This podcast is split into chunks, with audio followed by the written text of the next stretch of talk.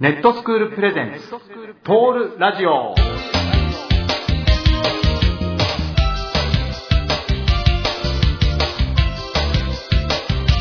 皆さんこんにちはさて今回からいよいよ始まりましたネットスクールプレゼンツトールラジオへようこそパーソナリティを務めさせていただきますネットスクールのアフロヘアゴンザレス原田とアシスタントは。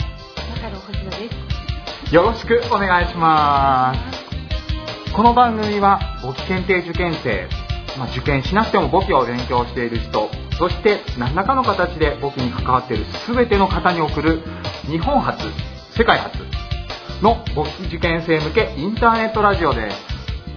聞いている皆さんと一緒に楽しいひとときを作っていきましょう。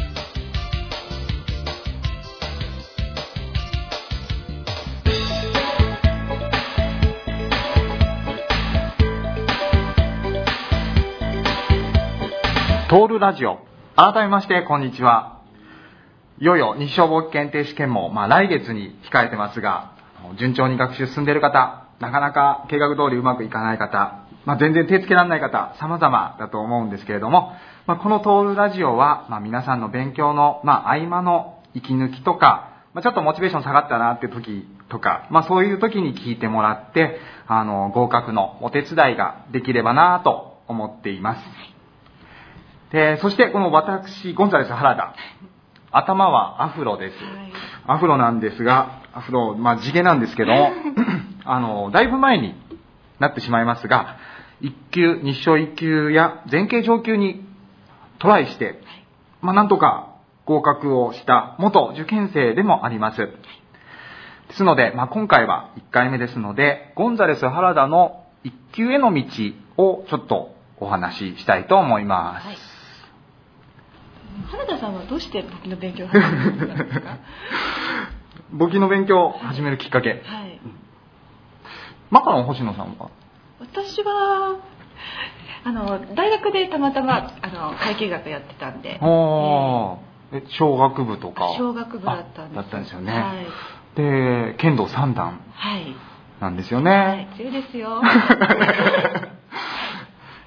私初段なんであの、まあ、全然じゃあ今度、ええ、お願いします。お願いします。でまあマカロン星野さんはい。浅野敦子さんに似てネットスクールの浅野敦子さん。あということにしておはいいてください。呼ばれてますが、はい。私の簿記の、まあ、学習のきっかけはい。なんですけれどももう大学生も後半になってええ、本来であればもう就職活動をしなきゃいけないっそうですよね。ていう時期はい。に、まあ、スタートをしてるんですけれども、ええ。8年ぐらい前になりますで当時はあの就職超氷河期とはい。言われてまして、ええ。まあ、山一証券は倒産してしまうわ。ありましたね。もうその日本の安全神話が崩壊したと えいう年でして、はい。もう将来の悲観論が巷に溢れてました。えね。で、その悲観論にですね、はい。まんまと流されましてですね、会社に入るのもどうなんだろうな。えと思って、はいでもだからといってな、何しようかな。で、まあ、若気の至りですね、あの、独立とかしてみようかな、なんて。じゃあ税理士とかそういうことかも。そうただね、税理士もええ別に初めから税理士を目指してたわけじゃなくて、はい。でそもそもその、まあ、独立するはい。でもそのジャンルが全然決まってないもうありえないんですけれども でもまずその独立するにはどうしたらいいんだろうかあまずとか独立があった。そうなんですはいアホですね 立派な。なのであのえ独立するにはどうしたらいいかとか、はいあとはその経営者の皆さんがええどんなことを考えているのかとか、はい。といったところをあの、まあ、本とかをええ読み漁りまして、はい。あのその経営ってどういうことなのかはいっていうのをちょっと勉強してみました。はあ、経営者を目指して。あまあまあ、あの、時間もあったんでいろんな本が読めたっていうのもあるんですけれども、はいまあ中でもその将来に役立てばと思って、そういうジャンルの本を、まあ、結構読みました。はい。で、その中で、ええ。その中でですね、あの、稲森和夫さんって京セラ。そうです、そうです。ええ京セラ創始者で。はいで、今、KDDI の名誉会長をはい。されている方なんですけれども、稲森和夫さんの実学っていう本を実学。はいはい。読んだんですよ。はい。でその実学の中にはい。何があったかというと、はい。その経営者の心得としてはい。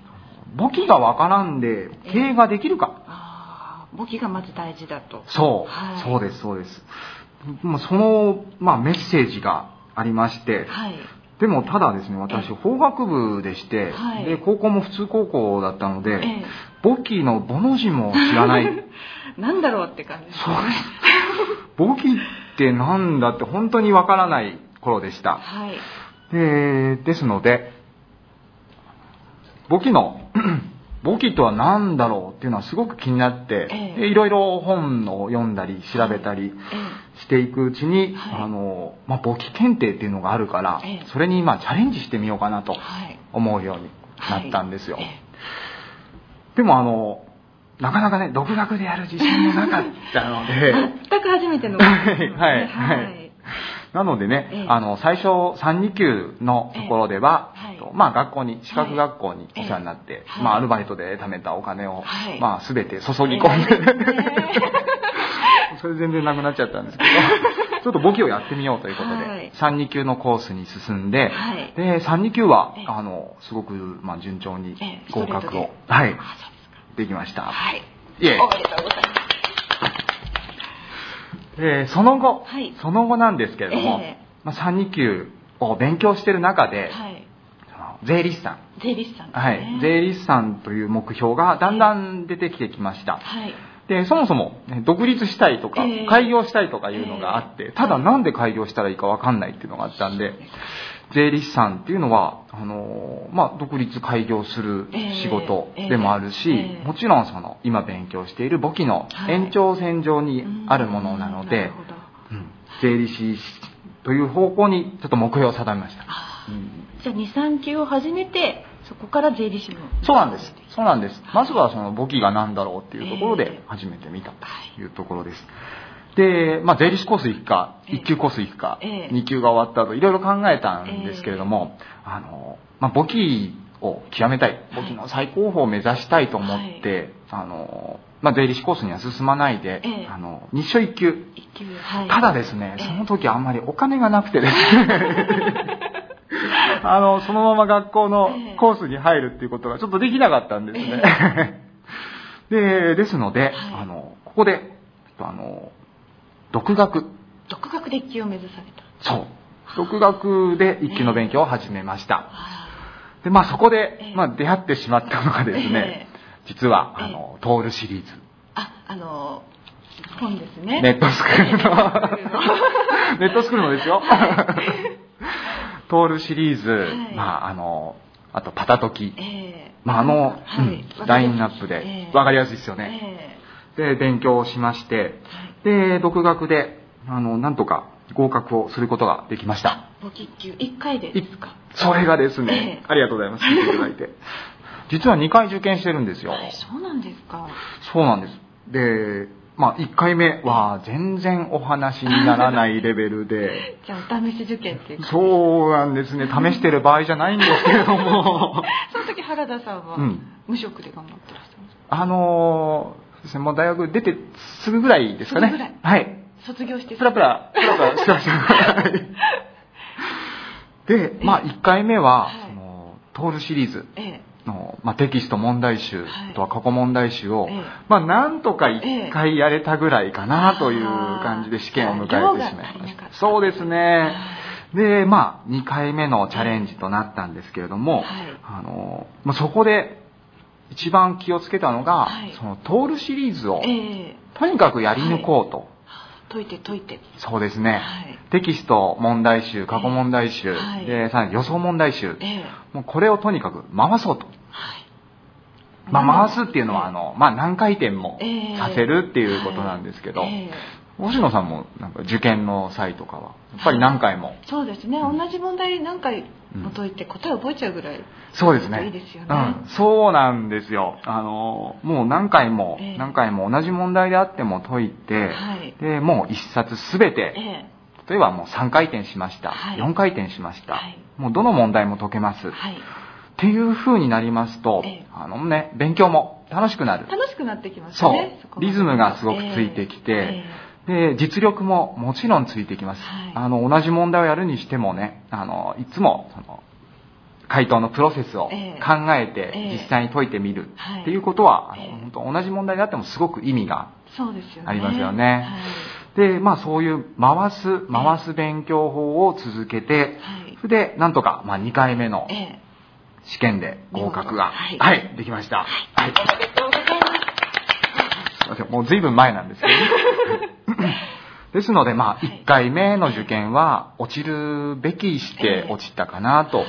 で、2回目については、あの、まあ、自分が落ちるんだったらもう誰も受かんないんじゃないかぐらいな えところまで、はい。あの、持っていったので、ええ。あの、うん、そうすれば、まあ、受かる可能性はかなり高くなると思いますので、あの、ゴンザレスとしては、ええ。やっぱり繰り返し勉強法、はいトールシリーズの繰り返し勉強法というのをお勧めします。で、あとは、まあ、試験の前とかはね、ええ。あの、ネットスクールでもやってます予想ですね。ええ。予想、あの、講師の皆さんの予想を聞いて、ええ。はい。あとはラストスパートゼミで、はい。まあ、ラストスパートをかけてもらうと、まあ、あの、完全に合格するコースかなって思ってます。独独学の皆さんにも心強いですよね。そうですね。まあ、私も独学で1級受かってますので、ええはもう聞いてる皆さんも、ええ皆さんにもぜひそうですね。ええ合格していただきたいですねそうですね。それでですね、まあその後、あのーまあネットスクールにお世話になることになりまして、はいこれ4年前になります。はいで、まあ簿記が得意で、ええ。ゴンザレスはネットスクールに入って、はい。もう簿記の仕事バリバリやるぞ、はい。と思ってたんですけれども、ええところが。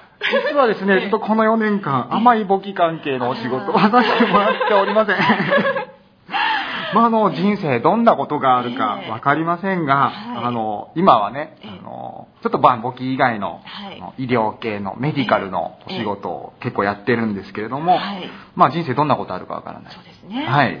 でもあの簿記の勉強がきっかけになって、はい。ネットスクールに関わるようになってね、で今の、まあ、日々がありますんで。そうですね。また将来が開けてそうですね。ねそうですね。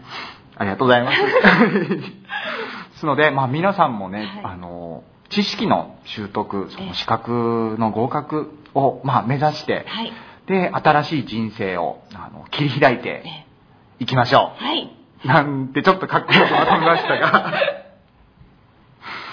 まあ以上があのゴンザレスの簿記を始めるきっかけとあとは一級までの道、まあ、簡単ではありますが、はい。あのお話しさせていただきました。ありがとうございます。どうもありがとうございました。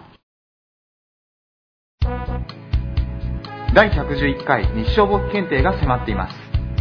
皆さん学習は進んでいますか？試験勉強の総まとめにはラストスパートゼミ今回の出題予想に沿って作成された本試験形式の予想問題が3回分。さらに講師によるワンポイント解説 DVD もついて独学の方にも安心です。第111回日照簿記検定対策ラストスパートゼミ。お求めはネットスクールウェブショップへ。それでは今回のスペシャルゲストを紹介します。ネットスクール掲示板や試験前の出題予想セミナーでおなじみの岩田先生の登場ですイエーイどうもこんにちは、岩田です。よろしくお願いします。あ、自己紹介。あ自己紹介お願いしますはい、お願いしますわかりましたえー、教材の解説、あとはセミナーの講師、えーそれから、えー企業研修なんかの講師も担当させてもらってます。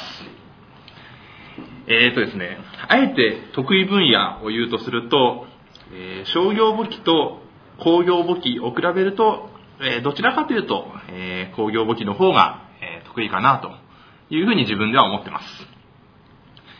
え日頃気をつけていることをですね、えちょっと言っておくと、え何かを伝えるときには、えいつも相手を思いやるということを、え心がけるように、えしています。えうまくいったり、えーうまくいかなかったり、えーするんですけども、えーそういうことを、えー気をつけようと思っています。えー今日は、えーどうぞよろしくお願いします。よろしくお願いします。お手柔らかにお願いします。では岩田先生。はい。まあ先生というのもなんかちょっと恥ずかしいんですけどそう呼ばれるのははい恥ずかしいです。いつもあの、岩田さん、岩田さんと、あの、ゴンザレスも岩田さんをま、の周りをまとわりついてるはい。感じなので、ちょっと先生は恥ずかしいんですが、はい。あの、岩田先生、はい、なんでしょまあ、次回の。簿記検定を、はいまあ、占う上でも、はいまずは、前回110回の簿記検定試験あ、110回。はい。はい。を振り返ってというところが大事かと思うんですけれども、なるほど、そうですね。110回は、どうでしょはい。えー、まあ、どうでしたって言われても、まあ、私が問題を作ったわけではないので、なんですけど。え違うんですか？実は、実は違うんです。まあそりゃそうですね。私じゃないんですけども。はい。えーとですね、まあ、全体的に、えー全体的に見てみると、う、うん。まあ、オーソドックスな問題が、えー多くて、うん。まあ、合格率もちょっと高めだったかなというのが、はいえーはいはい。印象としてはあります。うん。で、予想のほか、予想のほかって私が言ってはいけないんですけども、はい。そうですね。思った、はい、思ったよりも、うん。えー予想が当たってですね、おおめでとうございます。対策をですね、はい。えーしっかりその予想に基づいて立てたという方は、えー一般的な合格率よりも高く、えーうん。合格されていったんじゃないかなとうん。思います。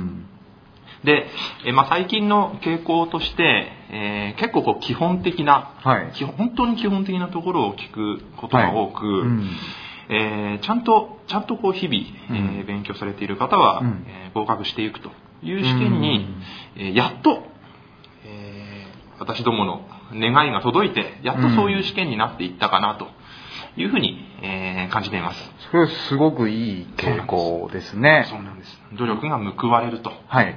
えー逆に努力しなくてたまたま通るということがないはいっていう試験に、はい。えーなってるんじゃないかなと思います。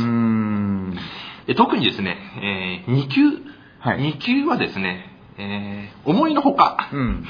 えー思いのほか、えー第一予想がかなり的中してですね、おおめでとうございます。予想した方が、えー驚いていると。いやいえーや、あの、そういうはい自信を持っはて予想は毎回立ててますので当てるつもりで予想してるんですけども、はいえー逆に当たると戸惑うと。えーそんな感じ、そんな感じになってます。で、第三予想が結構当たっていると、えーちょっと落ち着くと。ああ。そんな、そんな予想ではいけないんですけども、えーそういう感じです。ですので、えー前回を振り返ってっていうところから始めるとすると、まあ、オーソドックスな方向に、えーなってきてるかなという印象が、えーあります。うーんえー特に、え3級、2級、1級の中では、はい特に2級がそういう傾向があるかなという印象を、えー我々は持ってます。2級はちょっと少し前は、かなり難易度が上がったというか。そうですね、ちょっと前には、えー6%ぐらいのそうですよねそうですよね。もう2級の合格率じゃないですよね。100人受けて6人しか受からない。200人受けたら12人。まあ、そりゃそうです。はい。300人もういいです。はい。それぐらいの合格率ですから、えーあのーこれじゃ無理かなということで、うんあのー勉強をやめてしまったとはいいう方も、えー多くいらっしゃるかなというふうに思います。でも残念なことですよね、それは。。今、今帰ってきてほしい。その人たちに。はい。今なら、はいえーいけますんで、はいえーあのそういう人たちに呼びかける意味でも、はいえーこのラジオは、うんそういうところをしっかり強調してですね、えー皆さんに呼びかけたいなというふうにえー私は今日心してうん。マイクの前に座ってます。そうですね。はい。よろしくお願いします。なんかあの、出題予想のちょっと裏側をお話ししてしまって しまいましたが、まああの、そんな事情もあるということで。そうなんです。はい。はい。まあ、110回を振り返ると、まあ、オーソドックスではそうですね。あると、はいでそういった傾向が最近あるということですそうですねね。はいわ、かりました。はい。まあ、それでは110回の、まあ、今振り返っていただきましたが、はい。振り返りましたね。まあ、あの、もう大事なの皆さんが気になるのは、はい次回111回のはい。展望、111回の予想だと思うんですけれどそうも、きましたか。岩田先生、そこはどうでしょうか？そうきましたか。それは皆さん気になるところですあなるほど。はい。わかりました。えー、111回ですね。はい。えー、111ということで、はい。まあ1が並んで、はい。なんとなく、えーいけるかな？うん。縁起がいいかな？っていう、なんとなく思ってしまう回そうですね。まあ次回、次の機会っていうともう222回そうですからね。はい。111回の後は222回なので、そこまでは待っていられないので、まあ、はい。まあこの機会にまあ無意味な会話ですけど。この機会に合格してしまった方が、はいえーいいかなということでですね、ねえーちょっとした、まあ、予想とまではいかないんですけれども、はい。えーどういうところが想定されるのか、みたいな話をですね、はい。えーちょっとお話、えーしてみたいなと思います。で110回の、えー考察というか、えー振り返って、そういう中で、うん。あの、オーソドックスがどうのこうのという話を、はい。えーさせてもらったんですけれども、はい。えーそれだけだとですね、うん。えーオーソドックスって何？という問い合わせがおそらくですね、そうですね。殺到。してしまうので、え1日に、えー1000件もう今も電話が鳴ってるぐからら、い。はいえー。電話が鳴ってしまうので、はいえーまあ、そこの中身についてですね、ちょっとお話を、えーしてみようと思います。はい。えー例えばですね、あの、まあ、3級、3級で考えると、えー第2問でよくある、えー商品有高帳とか、えーはいまあ、第えー5問、第5問であるような、えー財務諸表の作成とか、はい。そういったところですね、まあ、3級は、えーそうそう、あのー新しいものっていうのは出たりしないんですけども、うんそういう基本的な、はい。えー表現を変えると、苦手だったりするとすごく不利になるようなもの。そうですね。だけども、オーソドックスなもの。うん。っていうところに、えーもし苦手意識があるようであれば、そういうところはしっかりと、えー克服しておいた方がいいかな、なんて思います。有高町とかは、はいなぜかこう、勉強が後回しになってしまいがちなんですよね。これ不思議ですね。あのーというのはですね、えーまあちょっと、あの 我々のですね、作ってる本にも原因はあるんですけれど。も、いやいや、そうなんあるんですですけどもか。、えーまあこれはあの話半分に聞いてほしいんですけど、うん。あの、第2問はうん、配点が少ないんですよね。はいはい。8点とか、はいそうですね。10点とか。そうですね。えーそう。で、有高町なんかはうん、ちゃんと把握しようとすると、うん。ちょっと時間をかけないとあわからないので、はいはいはい。えー努力に対して返ってくるのが8点だとちょっと割に合わないと。いうようなテーマでも、えーあるんです。なるほどえー第2問とか第4問とかはちょっと後回しにくしてくださいねって、えー言った覚えもありますし、えー本に書い書いた覚えもあるので、オーソドックスだけども、はいえーまあ、そんなにやんなくてもいいかなとうん。いうテーマでは実は、えーあります。ただ、うん。あの、オーソドックスな問題が出る傾向になってくる以上は、うんそういうところで差が出てくるので、はい。あの、みんなができるところをはい落とさないという意味でも、えー有坂町なんかはしっかりと押さえておいた方がいいかなと思います。なるほど。えーで、2級なんかでは、はい例えば生産表とか、あとは、えーよく第4問で、えー出てくるような財務諸表の作成、はい。まあ、PL とか CR とか、うんそういうものなんかは、えーまあ難しくはないんだけれども、うんやってないと分かんないとはい。いうところもありますんで、まあ、そこもオーソドックスなものとして、うんえーおそらく111回の予想にははい。上がるんじゃないかなというふうにん思います。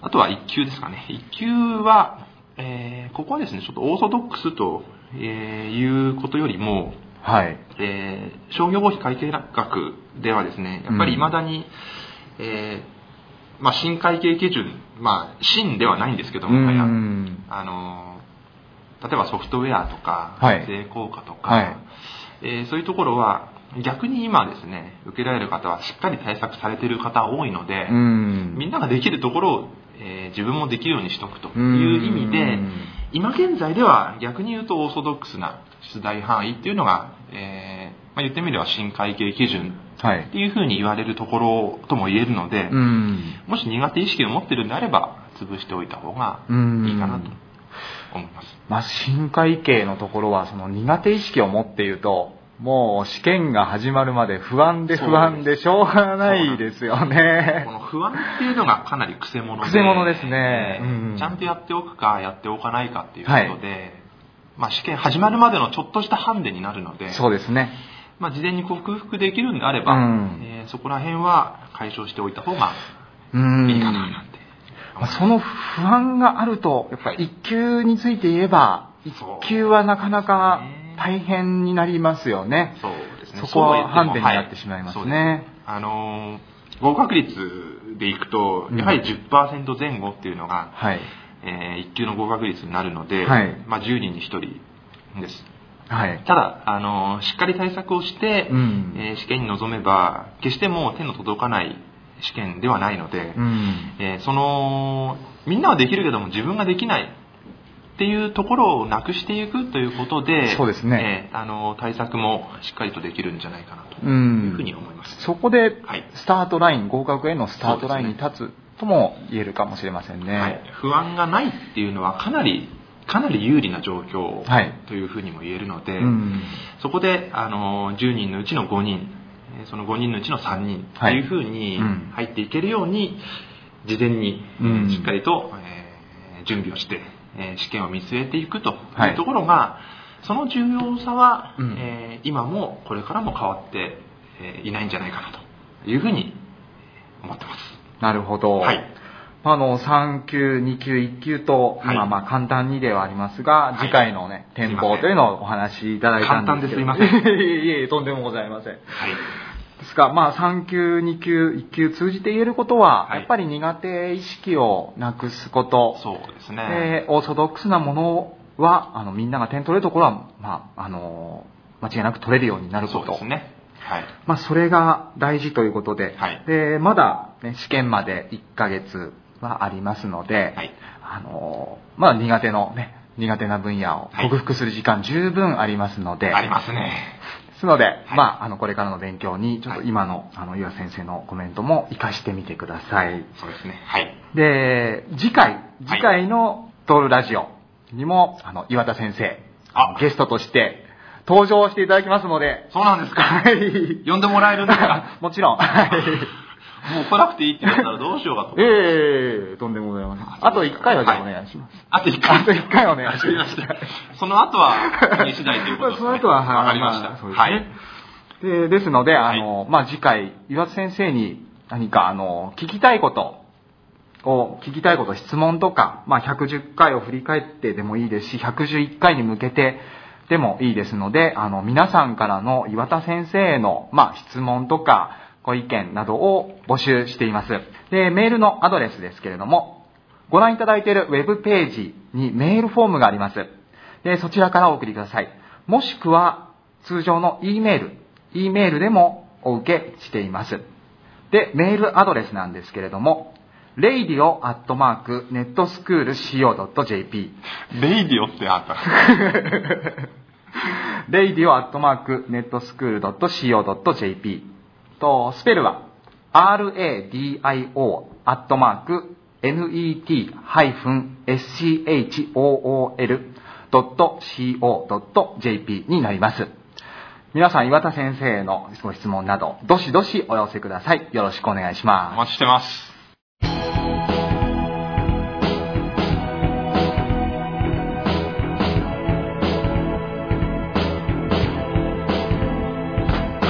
トールラジオ。さて、今回から始まりましたネットスクールプレゼンツトールラジオもいよいよ終了の時間となりました。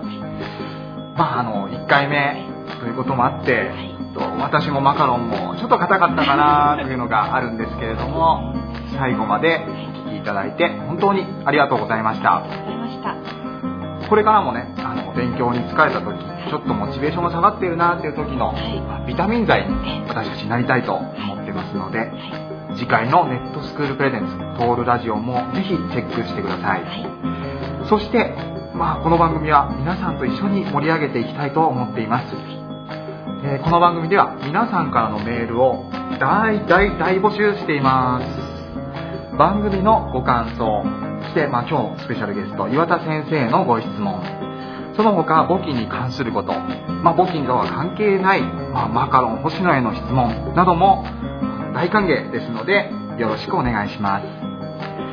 で、メールですけれども、ご覧いただいているウェブページより、まあ、メールフォームがありますので、そちらからお送りください。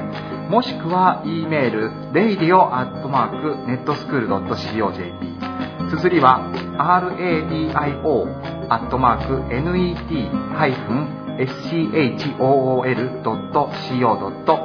までお気軽にお寄せください。